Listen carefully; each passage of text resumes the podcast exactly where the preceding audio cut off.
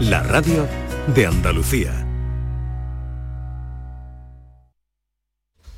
Queridas amigas, queridos amigos, de nuevo muy buenos días. Pasan cuatro minutos de las 12 y esto sigue siendo Canal Sur Radio.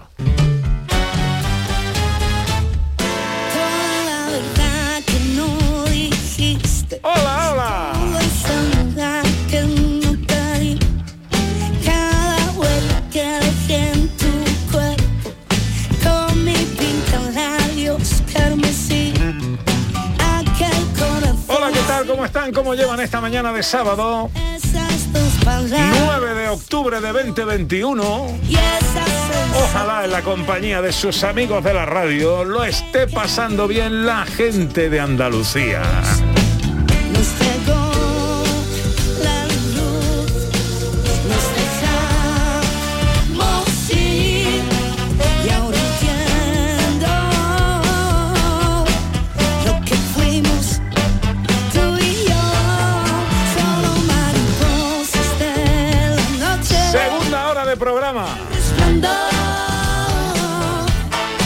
Para el cine con José Luis Ordóñez. Tiempo para la historia con Sandra Rodríguez. Tiempo para la actualidad desde su perspectiva singular con John Julius.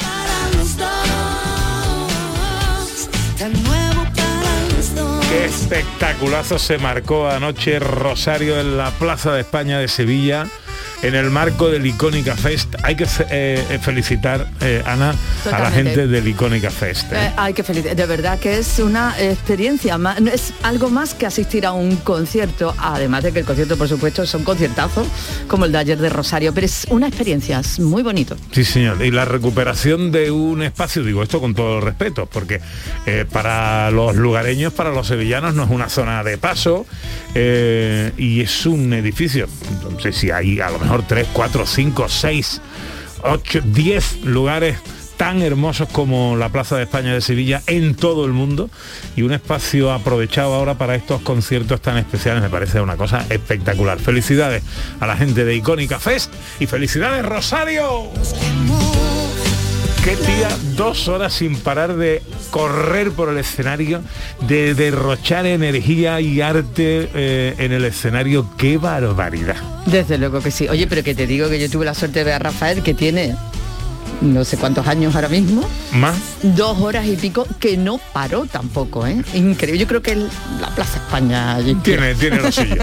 Bueno, esta noche en el Icónica Fest, SFDK y mañana India Martínez. Por cierto, mañana hablaremos con India Martínez. Aquí en el programa 12 y 7. Hola Sandra Rodríguez, buenos días. Hola, ¿qué tal? ¿Cómo estáis? ¿Cómo está nuestra mami? Yo muy bien, Sí, ¿no? estupendísima. Todo bien, ¿no? Todo perfecto. Las revisiones, todo en orden, todo. Todo en orden, esto va creciendo y ya está, no hay otra cosa que hacer. Ah, ¿A dónde nos trasladan hoy las escenas de Andalucía? Pues vamos a la Edad Media, vamos a un sitio, a cómo se sitia una fortaleza en la Edad Media, la provincia de Jaén, además, una chulada. Qué bueno. Hola, director. José Luis Ordóñez, buenos días. Muy buenos días. ¿Qué, ¿Cómo se presenta la cartelera este fin de semana? Me encanta porque es que la, eh, la cartelera va cogiendo fuerza, ¿no? Ya queda todo atrás como una mala pesadilla lo de lo de los cierres de cines y tal, porque además vienen con estrenos súper potentes. Tenemos uno de los estrenos más potentes del cine español, que es Almodóvar, que estrena nueva película con Madres Paralelas, que fue premiada en Venecia, y además nos llega la película que ganó el Festival de Cannes, que después hablaremos. Bueno, hablando de cines, vamos a hablar enseguida con uno que se inauguró ayer, uno muy especial, eh, que es el Autocine de Málaga, el más grande de Europa. La segunda pantalla La más grande de Europa y sí va a ser el, el único autocine permanente de Andalucía. Antes saludo a John Julius. Hola, John. Sí. Eh, Hoy he llegado un poco más ligero. Porque no tengo bastón. ¿Has visto? Es verdad. no te he preguntado. Ya, ya, porque la asiática está aliviándose un poquito Ajá. y yo me atreví hoy de llegar andando sin bastón y llegué sin problema. Entonces estoy emocionado y muy optimista. Qué bueno. Ole. Vamos a hablar de premios hoy. Exactamente, sí, sí, sí. Los premios, un premios especiales. Premios especiales. Ig Nobeles. Ig Noveles. Eso eh, enseguida con John Julius. Antes hablamos de este autocine, el segundo autocine más grande de Europa, el único permanente de Andalucía, que se inauguró ayer en Málaga, Ana. Ayer se inauguró, ayer dio el pistoletazo de salida con una peliculón con gris, muy propio para ver Muy en de un cine que, tiene mucho de, ambiente de cine americano y que va a tener además no solo las proyecciones, sino un montón de eventos para disfrutar y un montón de zonas para disfrutar en familia. Oye, y además es que Gris, en Gris si recordáis, iban a un autocine. Exactamente, claro. Ver, ver- ver en un autocine Gris que está en un autocine es como un bucle ahí guay. Eh, ¿Habéis ido alguna vez a un autocine? Yo creo Hay que que no. tener coche descapotable, ¿no? Para ir a un autocine, ¿no? No, que va. Hay algunos que se sintoniza la música con la radio y otros que tienes como unos eh, pivotes al lado y puedes escuchar el sonido. Realmente vale cualquier coche. Ahora me caigo, ahora me caigo. Yo pensaba que autocine tenía que como autoservicio, ¿no? Tiene que ver con automóviles. Vale, yo, pero si esto es muy americano, esto lo Por inventado eso, vosotros. por eso como es, porque estaba leyendo el guion, que vale, que es un autocine, ahora me entero. De ¿Qué- todas y co- formas, ¿Cómo se dice, cómo se dice en, en inglés? A drive-in theater. To drive-in es llegar conduciendo. Ah, ay, tú ves, tú ves. Aquí auto de automóvil, claro, no de Claro, autoservicio. eso, auto, autoservicio, auto autónomo, no sé, auto mucho. Déjame que salude a Tamara Istanbul, que es una de las dos propietarias que tiene el autocine de Málaga. Hola Tamara, muy buenos días. Muy buenos días, ¿qué tal? Encantado de saludarte y felicidades, ¿eh? porque los tiempos que corren, eh, en fin, aventurarse en una cosa como esta es de valientes.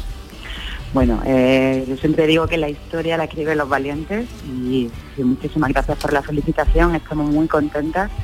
La acogida ha sido muy buena y bueno, como habéis dicho, estrenamos ayer con Gris. Tenemos ya prácticamente todas las entradas vendidas para toda la semana, creo que quedan de algún día. Y nada, ayer fue todo un éxito, la apertura de puertas, un ambiente increíble, mm, todo el mundo con muchísimas ganas de pasarlo bien, con música en directo, rockabilly, además tenemos todo el fin de semana bodas al estilo Elvis. Si queréis casaros o recasaros, Wow. bueno, no podéis pasar por allí. Bueno, pues esto es un sitio multiuso, ¿no? Es más que, más, más que un cine. Sí, efectivamente, lo ha definido muy bien, es más que un cine, además de proyectar películas. Eh, hoy, por ejemplo, los sábados y los domingos tenemos un evento que se llama Rita's Brunch, todos los fines de semana, de 12 de la mañana a 8 de la tarde, con activaciones infantiles, música en directo, gastronomía y muchísimas sorpresas más. Oye, ¿dónde- os esperamos. ¿Dónde está el autocine Málaga? Autocine Málaga Metro está en eh, el polígono Guadalhorce, a 8 minutos del centro. Ujú. La verdad que ha sido... Tamara, preguntaba a Pepe que dice que hay que tener un coche descapotable para ir en un autocine. A que para nada. No, para nada, hombre. La verdad que la experiencia de un descapotable pues es muy chula, pero bueno, para nada. No todos tenemos la suerte de tener un descapotable. Así que bueno, desde luego es apto para todo tipo de mm, coches. Los vehículos al acceder al recinto los van eh, acomodando según la altura del vehículo y el orden de llegada para que todos los coches puedan visionar la película de manera óptima.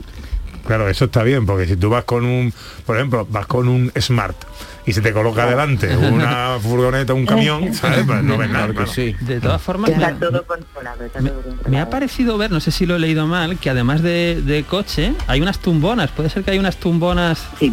para poder ver, o sea, supongo que se hace buen tiempo y tal, tener la posibilidad de irte a tu tumbona en primera fila, tumbarte ahí y disfrutar de la película. ¿Eso, eso es así? Efectivamente, es- Oh. esta parte son 150 marcas, funciona como un cine de verano y bueno, la gente que pueda venir o bien en coche aparcado fuera o bien en bici, en moto, andando, eh, podrán ver la película desde esta zona o también desde la zona de terraza de la zona gastronómica.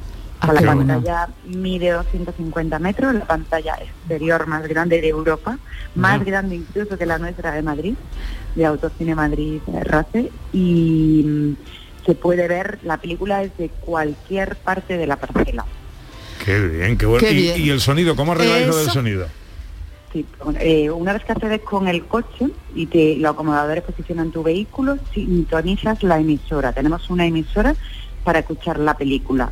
Una vez que la has sintonizado, digamos que empieza como el palco privado de tu coche, porque bueno, eh, te acomodas para eh, ver la película cómodamente, pones el volumen al gusto que quieras, el aire acondicionado, la calefacción, se acabaron esas interminables discusiones de las salas de cine, de está muy alto, hace frío, hace calor, puedes comer palomitas sin molestar a nadie, besar a tu pareja, un fume, fumarse su cigarrito, puedes venir con la mascota. Qué bueno. ha venido alguna vez en pijama. bueno. Ya, bueno. ya, ya. Yo creo que eso es lo. Yo creo que Es estás bueno. ayudando a poblar el país. Porque tú puedes tener un poco de intimidad también. Qué bueno. Oye, Tamara, si estoy allí con mi coche y se me antoja, digo, pues ahora quiero comer algo. ¿Tengo la posibilidad de pedir comida? Sí, por supuesto. Tenemos, como comentaba antes, una gran zona gastronómica compuesta por un diner americano. Se ha hecho ad hoc, ¿vale? Con contenedores marítimos. No podéis dejar de ir a verlo porque es una preciosidad. Parece que te transportas a los años 50. Luego tenemos diferentes food trucks, uno de, bueno, de diferentes eh, tipología de comida. Y toda esta oferta la puedes disfrutar tanto en la zona de terraza como desde el coche pidiéndolo a través de una aplicación. Te lo llevamos al coche. Oye, me Qué encanta. Me bueno. encanta. Oye, me imagino que tendréis alguna página web para ver la cartelera y tal, porque yo es que me pillo el coche y me voy un día de Sevilla para Málaga, nada más que Es- para es disfrutar eso. invitadísimo, invitadísimo cuando queráis. La web es autocines.com. Tenemos dos sedes, la de Madrid y en concreto ahora la que estamos inaugurando, Autocine Málaga Metro Baseta. Ajá. Bueno, yo prefiero ir a Málaga. eh, eh, eh, autocines.com. Pues eh, Tamara, eh, felicidades eh, de nuevo. La iniciativa y la valentía me parece digna de toda mención y elogio y espero que os vaya todo muy bien. Eh, mm, es autocine, por supuesto, aire libre y tal, pero en invierno eh, vais a estar abiertos o esto depende de la... Sí. Estamos abiertos 365 días al año, de hecho en invierno en Madrid, donde la, el clima es un poco más hostil, nos funciona muy bien porque bueno, en invierno ocurre que hay menos oferta de ocio, digamos menos competencia. Entonces, incluso los días lluviosos eh, hay muchísima gente que quiere salir y quiere hacer planes y no, no tiene dónde ir, ¿no? Entonces esto es una buena alternativa para ir al cine, para disfrutar de ocio, entretenimiento desde tu propio vehículo. Tamara, un beso enorme y mucha suerte. Muchísimas gracias, estáis invitadísimos cuando queráis. Gracias por todo y hasta pronto. Oye, mola la idea, ¿no? ¿O A mí me ha encantado Me eso de capilla sí, con. Elvis. Por Sí, sí, sí. favor, en serio. Oye, eh, os casasteis en Las Vegas tipo Elvis, ahora podríais hacer el bautizo eh, tipo Elvis en el autocine de Málaga. Sí. Sí, es verdad, es verdad. El niño vestido de Elvis chiquitito. Estaría genial. Qué bien la idea. Me, Dice, gusta, me encanta. a María Chamorro dice que nos mata si le hacen eso al chiquillo. Sí, ya. Bueno, que hoy es el Día Mundial del Cartero eh, y tenemos mensajes de nuestros oyentes en el 670-940-200 eh, que vamos a escuchar enseguida. Antes, unos consejitos. Gente de Andalucía, con Pepe da Rosa. Este martes, la mañana de Andalucía celebra el Día de la Hispanidad contigo. Desde el Muelle de las Carabelas de Huelva, un enclave histórico, inicio de la gesta de un viaje que cambió la historia. La mañana de Andalucía con Jesús Vigorra. Este martes 12 de octubre, Día de la Hispanidad, edición especial con motivo del aniversario del encuentro de dos mundos. Con el patrocinio de la Diputación Provincial de Huelva. La mañana de Andalucía con Jesús Vigorra. Un programa informativo. Además, el Constitucional también se ha pronunciado sobre... De entretenimiento. Arturo Pérez Reverte, buenos días. Buenos días. Que te ayuda Señor Calatayú, buenos días. Hola, buenos y te divierte. Las mañanas de Andalucía son mejor. La mañana de Andalucía con Jesús Vigorra. De lunes a viernes desde las 5 de la mañana. Quédate en Canal Sur Radio, la radio de Andalucía. En Canal Sur Radio, Gente de Andalucía, con Pepe da Rosa.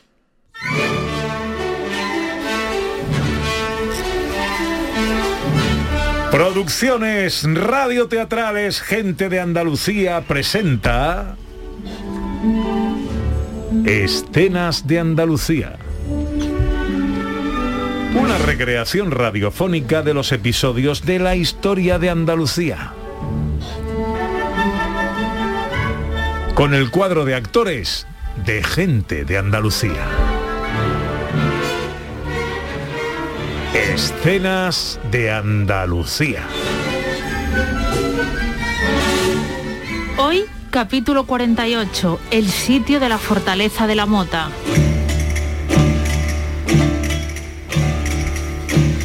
Estamos en el siglo XIV en la fortaleza de la Mota, ubicada en Alcalá la Real, provincia de Jaén.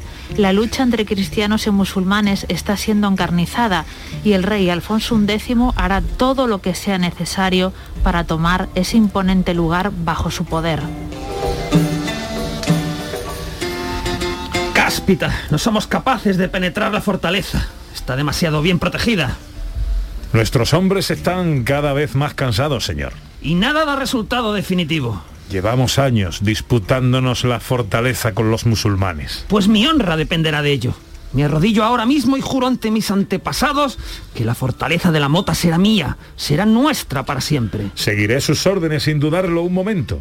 Si con las armas no hemos podido reducirlos, no nos queda más remedio que sitiarlos. Que así sea.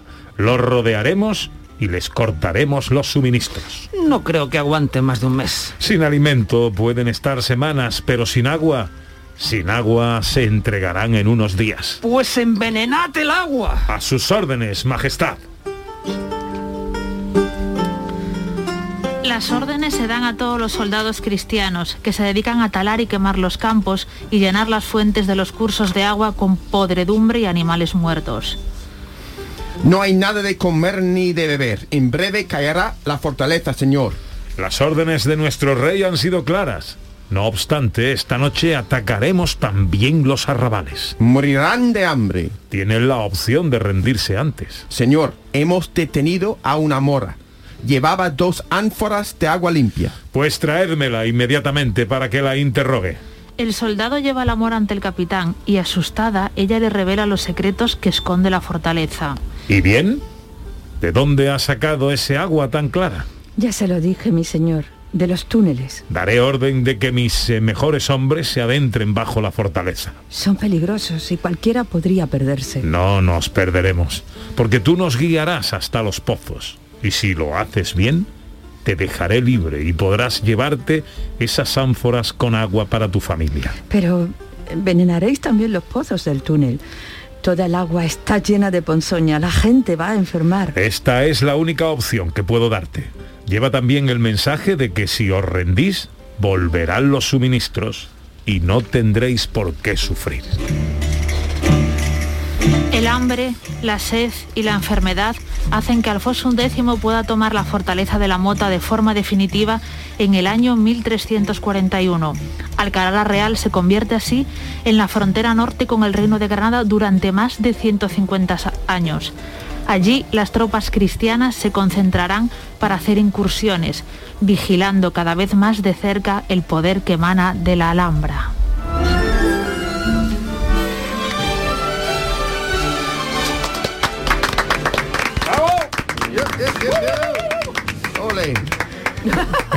El sitio de la fortaleza de la mota. Bueno, esto era algo muy típico, ¿no? En, las, en este tipo de Sí. guerras, ¿no? Que era si dejar a lo... Cuando una fortaleza era inexpugnable, pues ¿qué haces? Pues cortas alimentos, cortas agua y al final la gente que vive en el interior tenía que rendirse. Esto sucedió en, el- en la fortaleza de la Mota, en Alcalá de la Real, y así se consiguió por fin que pasase a manos, de forma definitiva, a manos cristianas.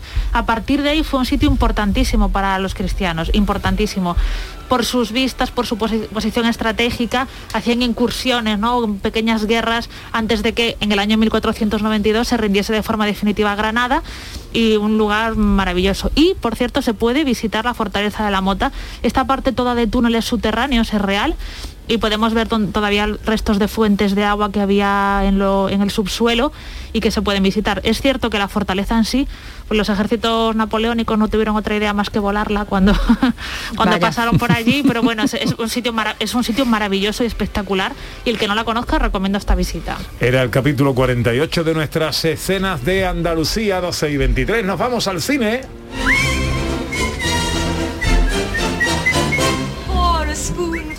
Sugar helps the medicine go down. The medicine go down. Medicine. Con José Luis Ordóñez, eh, pero tenemos la deuda con los oyentes y con algunos mensajes de WhatsApp en el día del cartero. Hola, buenos días. Buenos días, Pepe. Soy Hola. Gabriela de Jerez. Hola. Yo la última carta que he recibido hace el mes pasado por ahí fue una carta de la Junta de Andalucía, el justificante de la vacunación. Es la última carta y hace años que no recibo cartas. Así que esa es la última carta que yo he recibido. Un besito para todos y que tengáis buen fin de semana. Besito. El día del correo hablamos hoy del género epistolar. ¿Sois de cartas? ¿Sois de enviar? Eh, ¿Cuál es la última carta de.? No, no he preguntado a la mesa, José Luis. Pues alguna por Navidad nos llega igual, escrita a mano, ¿no? Todavía, algún crisma, algún... Pero yo casi lloro, ¿eh? Cuando voy al buzón y veo un crisma, que alguien, un amigo, se ha molestado en escribir a mano, en ponerle un sello, en llevarlo a correo y echarlo, yo es que casi, vamos, lo aplaudo y, y doy gracias, porque vamos... yo tengo maravilloso. Que, yo tengo que reconocer que me deprimo muchísimo en Navidad. Porque antiguamente tú te ibas a la papelería en Navidad, comprabas un montón de postal y empezabas a escribir, venga, ¿a quién quiero felicitar por Navidad? ¿no? Claro. Y te Y llegaban cada esas- uno personal. y ahora claro. hacemos feliz Navidad, en el- hacemos un masivo con eh, los grupos de WhatsApp. a mí eso ya esa- casi me parece insultante. Eso lo de es hacer un reenvío, Ya. un reenvío masivo sin personalizar, sin por lo menos que mínimo decir el nombre de la Decir persona el que lo envía, porque si no dice Mejor no hacer nada. Mejor no hacer nada. claro. Sí, es mejor, es mejor, ¿eh? No contesto un solo mensaje de Navidad Sí. que, que sospeche que es un masivo. Sí, sí. Hay ¿Eh? que personalizarlo un poquito, ¿no? poquito. Porque ya Sí, bastante sí, frío sí. el ordenador, Claro. bastante frío internet, pero bueno, si está personalizado queda mejor, queda mejor. Hola, buenos días. Hola, buenos días, soy Lola. Pues a mí me ha gustado siempre muchísimo escribir y recibir cartas. En Navidad, eh, postales en los viajes, eh, cualquier oportunidad eh, era buena para mandar una carta.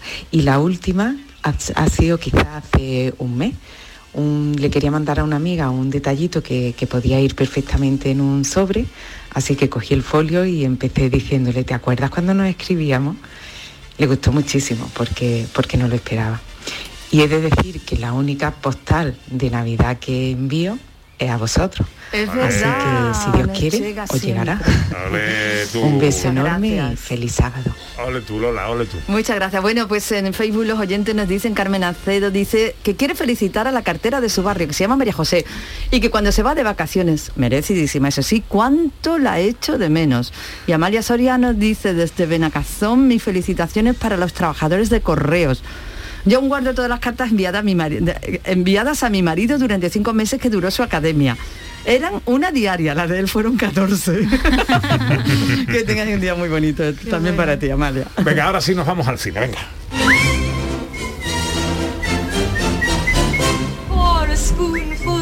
¿Qué nos cuentas, director? Oye, os cuento que, como recordáis, la semana pasada hablamos de las tres películas que había candidatas españolas Sí. para competir en los Oscar, que la favorita era de- la de Almodóvar, porque claro, Almodóvar Bueno. es Almodóvar y, y cómo no va a ser favorito siempre para estas cosas.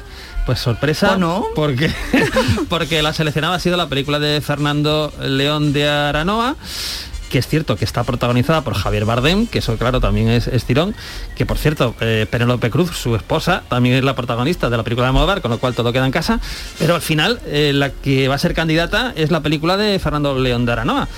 Con lo cual es una sorpresa. Eh, esto no quiere decir después que la de Almodóvar pueda ser nominada al Oscar a otras categorías, porque también la ha pasado en el pasado alguna película como Hable con ella, que no, no fue nominada, pero se llevó el premio a Mejor Guión Original. Hace el año pasado, hace dos años, Antonio Banderas fue nominado a Mejor Actor, que es raro, ¿no? Por una película extranjera, Mejor Actor Principal. Entonces, bueno, es interesante porque de esta manera Fernando León de Aranoa tiene su opción, su oportunidad, Javier Bardem, que siempre es llamativo, pues va a estar ahí, y Almodóvar siempre tiene tirón y pueden nominarlo a algo, ¿no? Con lo cual, yo creo que esto es positivo, yo creo que es positivo. Ah, sí, bueno, pues ya está, pues ya, pues ya veremos. Benito Zambrano, tenemos Oye. el- esperamos Ben- ya nuevo trabajo. ¿no? Benito Zambrano, que lo recordamos por Solas, que es una de las grandes películas que se han rodado y se han producido aquí en Andalucía, pues tiene nueva película, película que se llama Pan de limón con semillas de amapola y cuyo preestreno va a ser en el Festival Internacional de Cine de Valladolid. Esto va a ser pues en breve, en unas semanas, y la película nos llegará en noviembre. Es una peli que es una adaptación de la novela de Cristina Campos y que el guion, el guion lo firma ella junto al propio Benito Zambrano. Estrenos de la cartelera para el fin de semana, ¿con qué empezamos? Pues hay que empezar con Almodóvar. Tenemos que empezar con esas madres paralelas.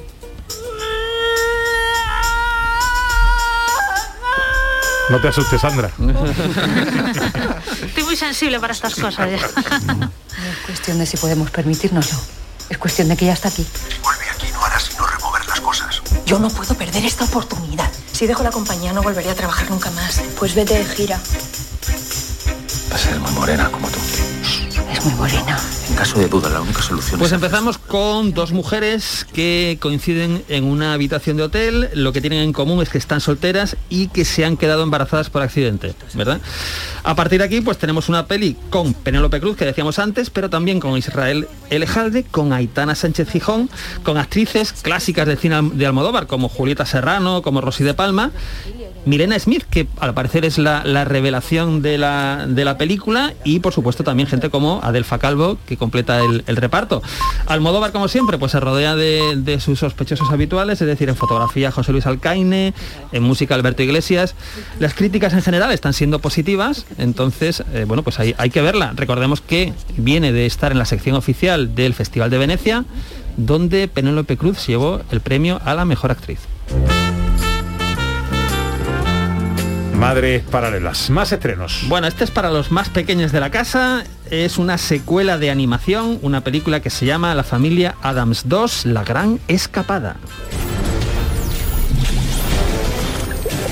Ciencia imperi decus et tutamen. Hola, en cristiano, por favor. Estoy rodeada de idiotas. Soy totalmente Salud. diferente a mi familia. ¿Por qué nos está evitando? Están Bueno, pues aquí tenemos la secuela de la familia Adams. El tema que plantea es los hijos que están creciendo y como están creciendo, pues igual ya no tienen tantas ganas de hacer cosas con los padres, ¿no? En un eh, gesto así un poco desesperado, pues Morticia y Gómez pues reúnen a la familia al completo para un último viaje y ahí van a pasar cosas, ¿no? Pues es lo que él plantea un poco esta película que ya digo es sobre todo para los más pequeños y para los seguidores de la primera parte de la familia Adams. Venga, una tercera recomendación para las salas eh, este fin de semana. Bueno, pues eh, tenemos eh, tenemos Las Reyes de la Frontera de Daniel Monzón. Es una película que tiene muy buena pinta, sobre todo porque está muy bien adaptada a una época en particular, que es la época de finales de los 70 en España. ¿Qué pasa, gafitas? Que han pasado un huevo de años. 28. A ti también te mando la carta, ¿no? Tere, siempre se preocupa por ti.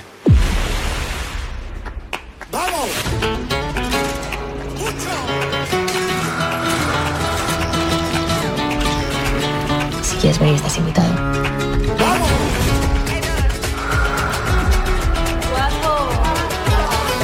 ¿Qué pasa en las leyes de la frontera? Bueno, pues está muy bien el planteamiento porque es nos mete en ese mundo de, como decía, de, finales de los 70, de adolescente que pasa la vida adulta, que igual se acaba mezclando con gente no demasiado recomendable, que se dedica a robar, a robar farmacias, a robar tiendas, etcétera. Es una adaptación de la novela de Javier Cercas y está dirigida por Daniel Monzón, bueno, pues que nos ha traído películas muy comerciales. Ahora que yo recuerde, por ejemplo, Celda 211, que era una magnífica peli carcelaria. Así que yo creo que es muy, muy interesante. Es un reparto de, de rostros que no nos son familiares, pero creo que es una, una apuesta muy, muy buena. Las leyes de la frontera. Y nos llega un thriller drama desde Francia. Esto no se sabe lo que es, se llama Titane, ha ganado la Palma de Oro en Cannes. No se sabe lo no que se es. sabe lo que es. Eh, las críticas, bueno, eh, con las Palmas de Oro pues van de todo tipo, desde obra de arte hasta mm, una cosa sin sentido absurda. La premisa es eh, una, una, una mujer que mantiene relaciones con un vehículo, con un coche. Anda. En fin, eh, no sé por ¿Perdón? dónde... Y se queda embarazada. y se queda embarazada, claro, de un coche, ¿no?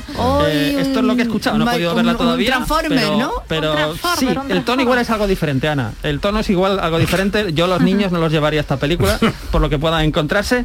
Ha estado en el Festival de Cannes, ganó la Palma de Oro y también se llevó el premio del público del Festival de Toronto en la sección Midnight Madness, que significa locura de medianoche. Sí, lo de locura me pega, sí. Entonces, creo que ahí ya más o menos hacen una idea. ¿Eh? Yo me imagino guionista de cine o un productor. Mira, eh, eh, te traigo una película a ver si quieres producirla. Eh, ¿De qué va? Pues mira, de una señora que tiene relaciones con un coche. Y se queda embarazada. Y se queda es- embarazada. está dirigida por Julia Ducournau, que es una directora que ya removió estómagos y mentes y todo hace unos años con su primera película que se llamaba Crudo. Bueno, eh, ¿qué, qué ponemos hoy en la tele? Para volver a las cosas que nos gustan, ¿verdad? Río Conchos, película americana western del año 1964, dirigida por Gordon Douglas, con un reparto que incluye a Richard Boone, Anthony Franciosa, que por cierto fue nominado al Globo de Oro a Mejor Actor en esa época, donde nos cuenta, o nos cuenta la historia de cuatro hombres que parten a la búsqueda de un gran cargamento de armas que ha sido robado por un antiguo general del ejército confederado. Río Conchos, hoy en Canal Sur Televisión a las tres y media.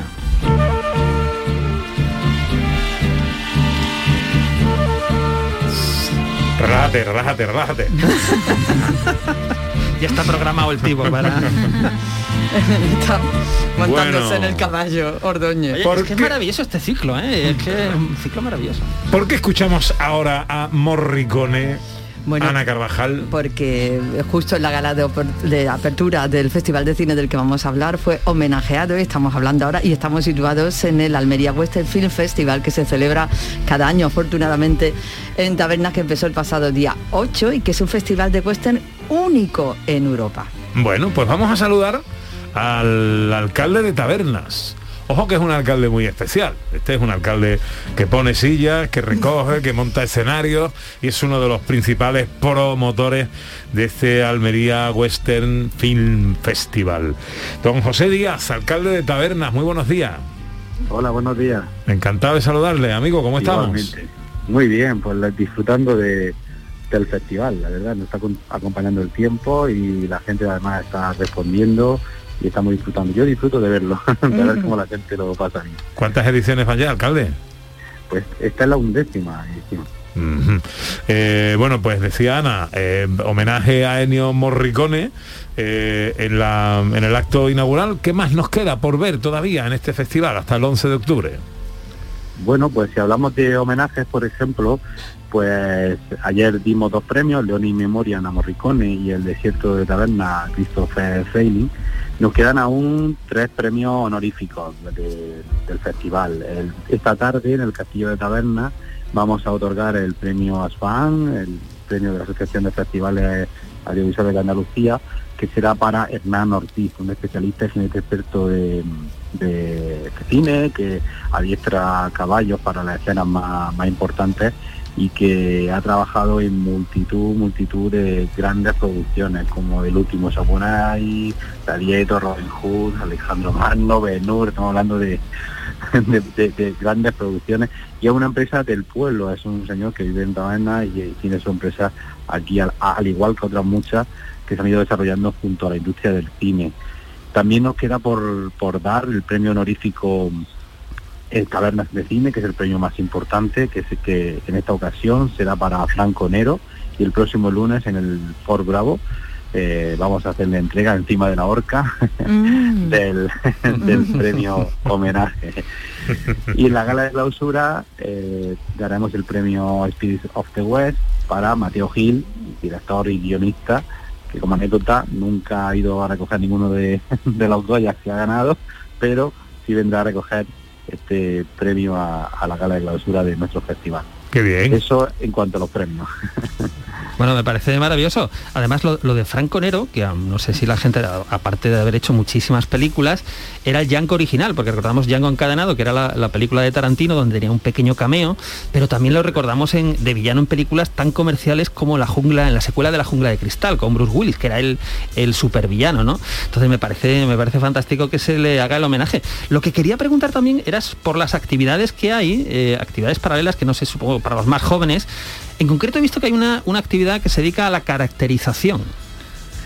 Sí, mañana celebramos nuestro concurso de caracterización que celebramos cada año.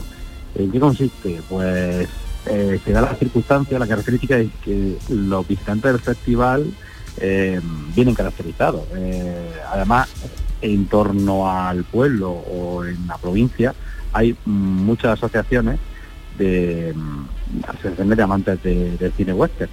Y ellos pues van preparándose sus trajes durante todo el año y bueno pues lo- los vemos es decir, van, por el pueblo paseándose van a las proyecciones van a los poblados del oeste y claro, pues celebramos un concurso, pues le decimos cada año cuál es, a- bueno, a juicio del jurado, que ya sabemos lo injusto que es, a juicio del jurado, pues eh, valoran cuál es el, el- el mejor traje, porque bien. no lo puedo llamar disfraz, por lo, por lo auténtico que es. Claro, además de todo esto, bueno, hay que recordar que el desierto de Taberna fue reconocido el año pasado por la Academia de Cine Europea como tesoro de la cultura cinematográfica europea y además de todo eso, eh, alcalde, pues tenemos la posibilidad de visitar pues, los poblados del oeste, los escenarios que han sido escenarios de película que todos hemos visto, estos platos de cine que están en pie, ¿verdad? Y que, bueno, podemos vivir ahí la experiencia como un auténtico protagonista de película, vaya.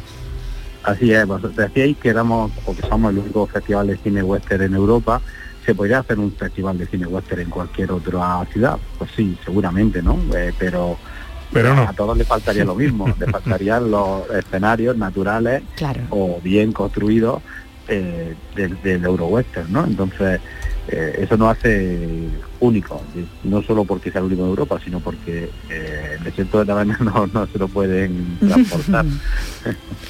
bueno, pues en 11 ediciones ya de este Almería Western Film Festival hasta el 11 de octubre. José Díaz es el alcalde de Tabernas y uno de los principales promotores de este festival al que agradecemos que nos atienda en esta mañana. Un abrazo muy fuerte, alcalde. Muchas gracias. Me gustaría animar a todo el mundo a que visite la web del festival y que vea la programación y si pueden, que se acerquen por Tabernas por día. Gracias. Abrazo fuerte, alcalde. A little bit of Monica in my life, a little bit of Erica by my side, a little bit of Rita. Pues 20 minutos faltan para la una, unos consejitos. Enseguida llega John Julius y su peculiar punto de vista de las cosas que nos pasan. En Canal Sur Radio, gente de Andalucía, con Pepe da Rosa. La radio de Andalucía es Canal Sur y estará siempre donde estés tú. Canal Sur Radio Sevilla. Hay muchas clínicas dentales, pero muy pocas pueden decir que tienen el premio a la mejor valorada de España según los pacientes de Doctoralia. Dental Raúl Pascual lo consiguió en la última edición y además el doctor Raúl Pascual ha conseguido varios años consecutivos el premio a dentista mejor valorado de España. Sí, aquí en Sevilla, en tu ciudad. ¿Quieres probar un nuevo concepto de odontología? Y ahora con nueva clínica en Sevilla Este con el mismo cuadro médico. ¿No conoces todavía Canal Sur Podcast? Descubre nuestra nueva plataforma digital de contenidos especializados, exclusivos, de producción propia, como edición gourmet. El repaso a la mejor música publicada en el mundo en esta segunda década del tercer milenio. Pop, rock, electrónica, jazz, blues, las músicas del mundo más actuales. La selección más exquisita ofrecida por Carmelo Villar. Canal Sur Podcast. La tuya.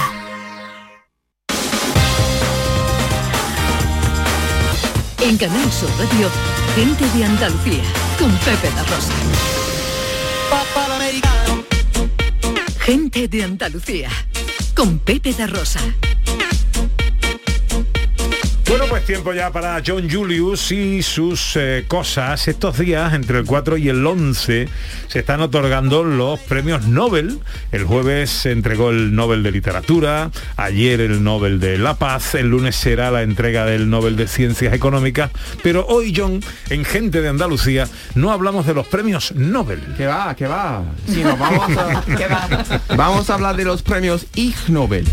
¿Eso que, qué es? Que, bueno, no es poca cosa, porque aunque no es tan prestigioso como el premio Nobel, un premio Ig Nobel es un logro de categoría que trae mucha atención, por ejemplo, a los descubrimientos de los ac- académicos y de sus estudios. De hecho, aunque la ceremonia de los premios Ig Nobel ha sido virtual los últimos dos años por la pandemia, antes eran los premios Nobeles, las personas quiero decir, quienes entregaban los premios Ig Nobel en una ceremo- ceremonia, fíjate, organizada con la colaboración de la ilustre Universidad de, de Harvard. Entonces no es de poca monta. No, no, ¿vale? no, no, tiene enjundia. Ya.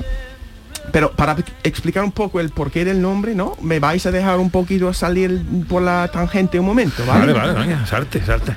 un poco, un poco le- una lección de inglés, ¿no? Los premios Nobel llevan el nombre del químico sueco Alfred Nobel, quien inventó la dinamita. Pero igual que hay mucha gente en España que se equivoca pensando que el premio se escribe con la V en vez de la B, como si fuera un premio entregado por un descubrimiento nuevo, es decir, Nobel, Nobel. ¿no? También hay mucha gente en Estados Unidos que se equivoca pensando que la palabra Nobel termina con LE en vez de EL, como si fuera un premio entregado por las hazañas más nobles del año. Porque en inglés Nobel y noble se pronuncian casi igual. Ah, qué Ah, curioso, es verdad, nunca se me había ocurrido. Wow. Entonces, el premio Ig Nobel viene de la palabra de la palabra en inglés ignoble, escrito con la G, que significa poco noble. Poco noble. Poco noble. Los premios poco noble, ¿vale? Entonces, es un juego de palabras un poco guasón. De hecho, el lema de los premios Ig Nobel es para reconocer logros que nos hacen reír y después pensar. Por ejemplo, José Luis, ¿vale? El premio Ig Nobel de Química de este año fue a un equipo de científicos de muchos países que han analizado el aire dentro de los cines para demostrar que los olores emitidos por el público pueden ser una indicación fiable de la violencia, el sexo, el comportamiento antisocial, el uso de drogas y las palabrotas que aparecen en la película. Madre mía. ¿En serio? Joder. La idea, la idea sería utilizar el estudio para hacer más certeras las calificaciones por edades de la película. El título, José Luis, del estudio, Curioso. hay que reconocerlo, tiene gancho. La extracción de datos cinemáticos, el olor a miedo. Eso tiene que ser un título de una película, Sí. el olor a miedo, ¿no? El olor a miedo, qué barbaridad. Muy Sí, chulo. sí. O sea, que te analizan, te analizan... eh, Cómo estás se- sudando según tú, cómo ¿no? reaccionas, o sea, tu cuerpo, tu cuerpo Claro. reacciona físicamente según lo que estás viendo y eso da una información que después pues pueden... A lo que apesta, a lo que apesta una sala de cine. Exactamente. Eso es. ¿No? Mira, hay más. pero el checo, un checo llamado Pablo Blavatsky ganó el premio Ig Nobel de Económicas por encontrar una relación entre el número de políticos obesos y la corrupción de su país. A lo mejor la regla también sirve para estimar la corrupción de un pueblo o de una ciudad. Imagínate, antes de unas elecciones todos los candidatos tendrían que ponerse en una báscula como los boxeadores antes de una pelea. Solo 50 kilos. ¿No? Sí, ¿No? qué Sí, sí. bueno. Está bien. Bueno, a o- pesarse, a pesarse. Claro. Otro premio de 2021, ¿no? Un grupo de científicos de Alemania, Turquía y el Reino Unido recibió el premio Ig Nobel de Medicina por un estudio titulado ¿Puede el sexo mejorar la función nasal? ¿En serio? La respuesta es que sí. El sexo es un descongestionante eficaz con tal de que acabe un or- orgasmo. Ah, claro.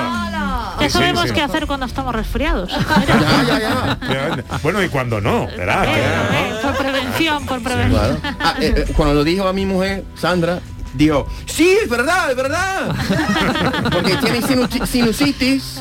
No sé lo que quiere decirme a mí con este respuesta tan contundente. Que eres su médico. Eso, exacto. Ah, soy tu médico. Gracias, Pepe. Ahora, esta noche tengo una excusa. Soy tu médico. Tiene visita. Claro. Tiene visita. Visita médica. Claro. Vale. Eh, mira, olea España. Porque Leila Satari, Alba Guillén, Ángela Vidal Verdú y Manuel Porcar de la Universidad de Valencia han ganado el premio Ig Nobel este año de Ecología por un estudio que identifica las diferentes especies de bacteria que residen en chicle tirado al suelo. Wow. ¿Y eso para qué sirve? Qué Han preciso. recogido de cinco países diferentes de chicle expuesto a los elementos durante tres meses. Supu- eh, supu- supuestamente, pues, eh, eh, lo- la bacteria se queda viva, incluso pues crece. Qué fatiguita, ¿no? De estudio, ¿no? No, y supuestamente, Pepe, las conclusiones se pueden usar tanto en la investigación forense como en el control sanitario. Entonces, bravo España. Ah, ¿No? claro, para ver las bacterias que hay en cada país, las que da- bueno, tanto Claro. las que tienen las personas como las que están en el ambiente. ¿no? Exactamente, que tenemos en nuestra boca. Claro, mira. Ah, qué bueno. Pero tengo que decir que para mí lo más fascinante ha sido el premio Ig Nobel de Management, quiero decir gestión, del año pasado, ganado por cinco sicarios de Guangxi, China. Y Cinco fíjate- sicarios. Sicarios. Sicarios ahí. Yo, mira, voy a pronunciar los nombres en chino y se voy- os voy a impresionar. Mira, lo ganaron por la mala gestión en este caso, pero con un final feliz. Después de aceptar dinero para llevar a cabo un asesinato, Chi Guang-an subcontrató el trabajo a Mo Tang-chang, quien subcontrató el trabajo a Yang Ken-sheng, quien subcontrató al trabajo a Yang Guang-sheng, quien subcontrató el trabajo a Lin Chang-si por un precio cada vez menos, sin que nadie matara a nadie al final. Este es el final feliz, que no ha muerto a nadie. Y el jurado ha descubrió los hechos por los informes judiciales. Qué Y le fuerte. el premio. Lo que, Qué bueno. lo que espero es que no hubiese, no hubiese vendetta contra ninguno de ellos por no haber cumplido el trabajo, claro. Exacto, ¿no? es. Sí, sí. Es curioso, ¿no? Mira, también... Mucha eh, subcontrata veo yo aquí. Ya, ya. Sandra, ah, creo que en 2019, ¿no? El premio Ig Nobel de Paz, eh, no, Ig Nobel de Paz, el premio Ig Nobel de Ingeniería, por ingeniero, eso me cuesta mucho esta palabra, iraní, Iman Para, para inventar una máquina que cambia un pañal a un bebé. Oh, Dios mío. ¿en Queremos serio? eso ya, ¿eh? Queremos eso Y ya. limpia al bebé también. Wow. ¿La máquina? La máquina. Mira, yo... ¡Qué susto! Yo miré en YouTube porque quería ver un vídeo, ¿no? Porque- pero al ir al sitio web del sitio, la, el antivirus de mi, de mi ordenador dice que es muy inseguro, muy inseguro, muy inseguro. Entonces yo no sé si es de, de confiar o no. Dice Yo voy a María. Chamorro que esa máquina tiene un nombre. Se llama José Luis Ordóñez. A eso, ahí, ahí. Ya estoy practicando, sí, sí. Pero sin el tacto humano un poco frío, ¿no? Cambiar un pañal, ¿no? Buena máquina. Qué susto, ¿no? Para que Poco. se haga un lío un día y yo, no ya pongo, yo no pongo a mi bebé recién nacido. Exacto. Ahí que lo Eso. manipule una Sí. máquina. Eso es un capítulo de Black Mirror. Exacto. Ya, ya, ya. Con final no Sí, con feliz. final no con feliz. final no feliz. Eso no. ¿Y quién pone el bebé en la máquina? ¿Otra máquina para poner el bebé en la máquina? Yo, yo sí reconozco que me busqué eh, en cierta época de mi vida con eh, cuando mis dos primeras niñas eran muy chiquititas, la segunda Alejandra era muy bebé y tocaba bañar a la primera. Entonces, eh, mi mujer y yo nos repartíamos un poco las tareas. Ella estaba preparando los biberones de las dos niñas y yo estaba en la bañera limpiando, bañando o, o lo que fuera. Pero la otra estaba en el carrito y le tocaba eh, eh, el, el biberón. Entonces no había ya más manos en la casa. Así que me inventé una especie de sistema que sujetaba el biberón eh, al carrito colocado estratégicamente para, para que el- la tetina le llegara a la boca y, y- y nadie tuviera que estar pendiente. Entonces, mi hija estaba así como colgada del, del biberón, iba tomando biberón mientras mi mujer estaba en la cocina preparando el resto de la cena y yo estaba en la bañera limpiando a la otra. Pues te voy a estoy nominar, ya, ¿eh? te voy a nominar para los premios Ig Nobel del año que viene, ¿vale? Eso ha perdido la inven- el invento tuyo. Sí, sí. Yo creo que vale mejor. Le voy a poner Vale. nombre. Le voy a poner Mi nombre. padre inventó un aparato para mover la cuna todo el tiempo, así para que no se te cansara la mano. Entonces lo pode- podemos ir con la bien. conjunta. Una pareja. Un pack. Pero ¿cómo funcionaba? Pues no, era una máquina que Se metía enchufaba. la, la cuna Oh. co- continuamente. Ah, Sí, muy bien. era- es, es una especie de motorcito que tiene una peana excéntrica y entonces al moverse eh, no sobre un eje eh, fijo, pues provoca un cierto meneo, un cierto cimbreo en el- una vibración en el. Ea, nominado para el Ig Nobel. Impresionante. Oye, que faltan siete minutos para la una.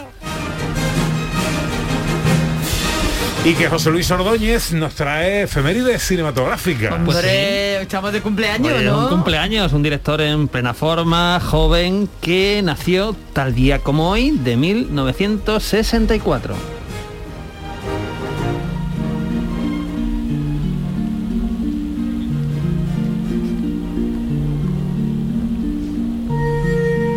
Estamos hablando del director mexicano Guillermo del Toro, ¿verdad? Que fue reconocido internacionalmente, se llevó todos los premios, Oscar, película, director, por esta película que estamos escuchando la banda sonora, que es La forma del agua, ¿no? Es un director además que, como digo, es, es mexicano, pero ha trabajado en Estados Unidos, pero también ha trabajado en España. Es un fantasma. Un evento terrible condenado a repetirse una y otra vez.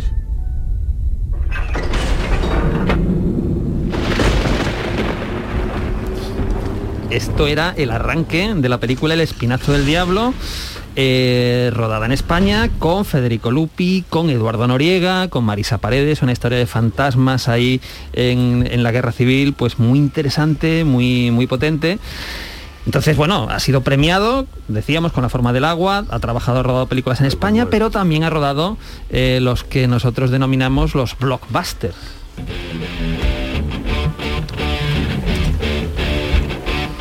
Pues lo recordamos, por ejemplo, con la secuela de Blade, que era una, una, secuela estupenda, era mejor que la primera, con Wesley Snipes, donde, por cierto, aparecía Santiago Segura, por ahí haciendo algún papelito corto. Y esta que estamos escuchando, que es Pacific Rim, que es una película muy divertida, muy entretenida, que toma esta mitología, ¿verdad?, de los, de los monstruos eh, ancestrales que surgen... Y también sale Santiago Segura. Y también sale Santiago Segura, estoy pensando en Pacific. Rim, es verdad, sí, son amiguetes, se ve, Guillermo del Toro y Santiago Segura, y, y bueno, pues ha salido en alguna de esas películas. Decíamos que antes que había rodado en España con El Espinazo del Diablo, pero ojo, no, no fue la única película que ha rodado aquí. ¿Le he dicho ya que conocí a su padre, capitán? No, no tenía idea. En Marruecos. Le conocí brevemente, pero causó en mí una vivísima impresión. Un gran militar. Los hombres de la tropa decían que cuando el general Vidal murió en el campo de batalla, estrelló su reloj contra el suelo para que constara la hora exacta de su muerte. Estamos escuchando a Sebastián Aro, que, que, lo conocemos, ¿verdad? Uh -huh. Magnífico actor andaluz. Gran actor. Que, eh, bueno, pues intervenía en esta película de eh, Guillermo del Toro, que era eh, El laberinto del fauno, con Maribel Verdú, bueno, un reparto impresionante, también en la Guerra Civil, pero también con ese componente fantástico, que es lo que caracteriza un poco el mundo de, de Guillermo del Toro y que es, que es fantástico. Oye, parece todo muy bonito, muy hermoso en la carrera de Guillermo del Toro, pero no es así. ¿Por qué digo esto? Bueno, ¿recordáis la trilogía del Hobbit, que fue hace unos años? Mm. Vale, pues esa trilogía la iba a dirigir Guillermo del Toro. ¿Qué pasó? Que unos meses antes pues se aludió a las típicas diferencias creativas entre director, entre productora, y eso hace que un, un director tan potente aparentemente como Guillermo del Toro quedase fuera a nivel de dirección de esta trilogía, ¿no? Bueno, eh, no es la única vez que le ha pasado, porque también iba a rodar una película basada en la obra de Lovecraft, en las montañas de la locura, una película, ojo, protagonizada por Tom Cruise, película cancelada a pocos meses de empezar el rodaje, en fin. El mundo del cine es muy complicado. Si esto yeah. le pasa a Guillermo del Toro, que no nos pasará al resto, ¿verdad? Entonces, eh, pero no quiero, no quiero despedir este pequeño eh, recordatorio a Guillermo del Toro sin recordar su faceta, que es apasionante también, como simplemente un cinéfilo.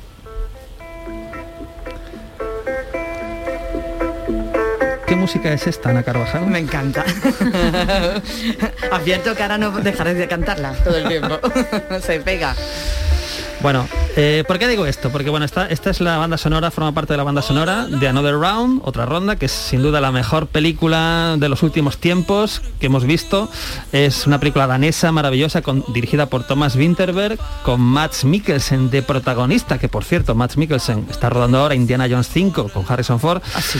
¿Por qué digo esto? Porque hay un vídeo en YouTube donde Guillermo del Toro charla con Max Mikkelsen, con Thomas Winterberg sobre otra ronda. Y habla Guillermo del Toro con pasión, como hay que hablar de, del mundo del cine, de lo que le apasiona esta película y cómo ese final, esos últimos cinco minutos de película, le hacen levantarse a Guillermo del Toro, que debe pesar 200 mm. kilos por lo menos, le hacen levantarse en el cine y aplaudir, porque es que los últimos cinco minutos de otra ronda es para salir vivo del cine, para aplaudir sí. y para dar gracias por estar vivos todavía, ¿no? Sí, Entonces, también aplaudo eh, esa pasión cinéfila de Guillermo del Toro. Otra ronda um, está ya en plataformas. Está en plataformas de alquiler, está a la venta en Blu-ray, o sea que uh -huh. es fácil de localizar y es una película maravillosa, te la recomiendo, Pepe.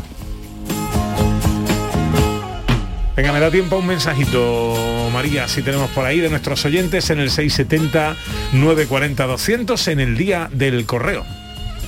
Aquí Pepe de Prado Llano Carmona. Hola, Pepe. Hace tiempo que no escribo una carta. Quedaba bien eso de escribir carta y a sellarla, porque pusieron tu sello, ponía la lengua, te poner la lengua llena de pegamento. Pero hace tanto tiempo ya de eso que la última carta que escribí la escribí con cincel y con piedra, con un, con un martillo. Ya hace tiempo ya que no escribo una carta. Venga, buenos días, hasta luego. Sí. Recibo un mensaje que dice no vuelvo a comprar frenador para el resfriado. Adiós, John Julius. Pues siempre, como siempre, lo he pasado muy bien. Eh, ¿Te vais eh, poniendo ya la bata de médico o no? Yo, yo- voy a prepararme, claro, Eso, claro. eso. Tengo que ir preparado. Tiene la tarde hecha, ¿eh? Ya, ya. Bueno, pues vamos llegando a la una. Tiempo para la información en Canal Sur Radio. Enseguida, eh, nuestra última hora de paseo, nuestra hora más viajera. Llega un nuevo destino, Andalucía. Tiempo para la accesibilidad y los sonidos de la historia.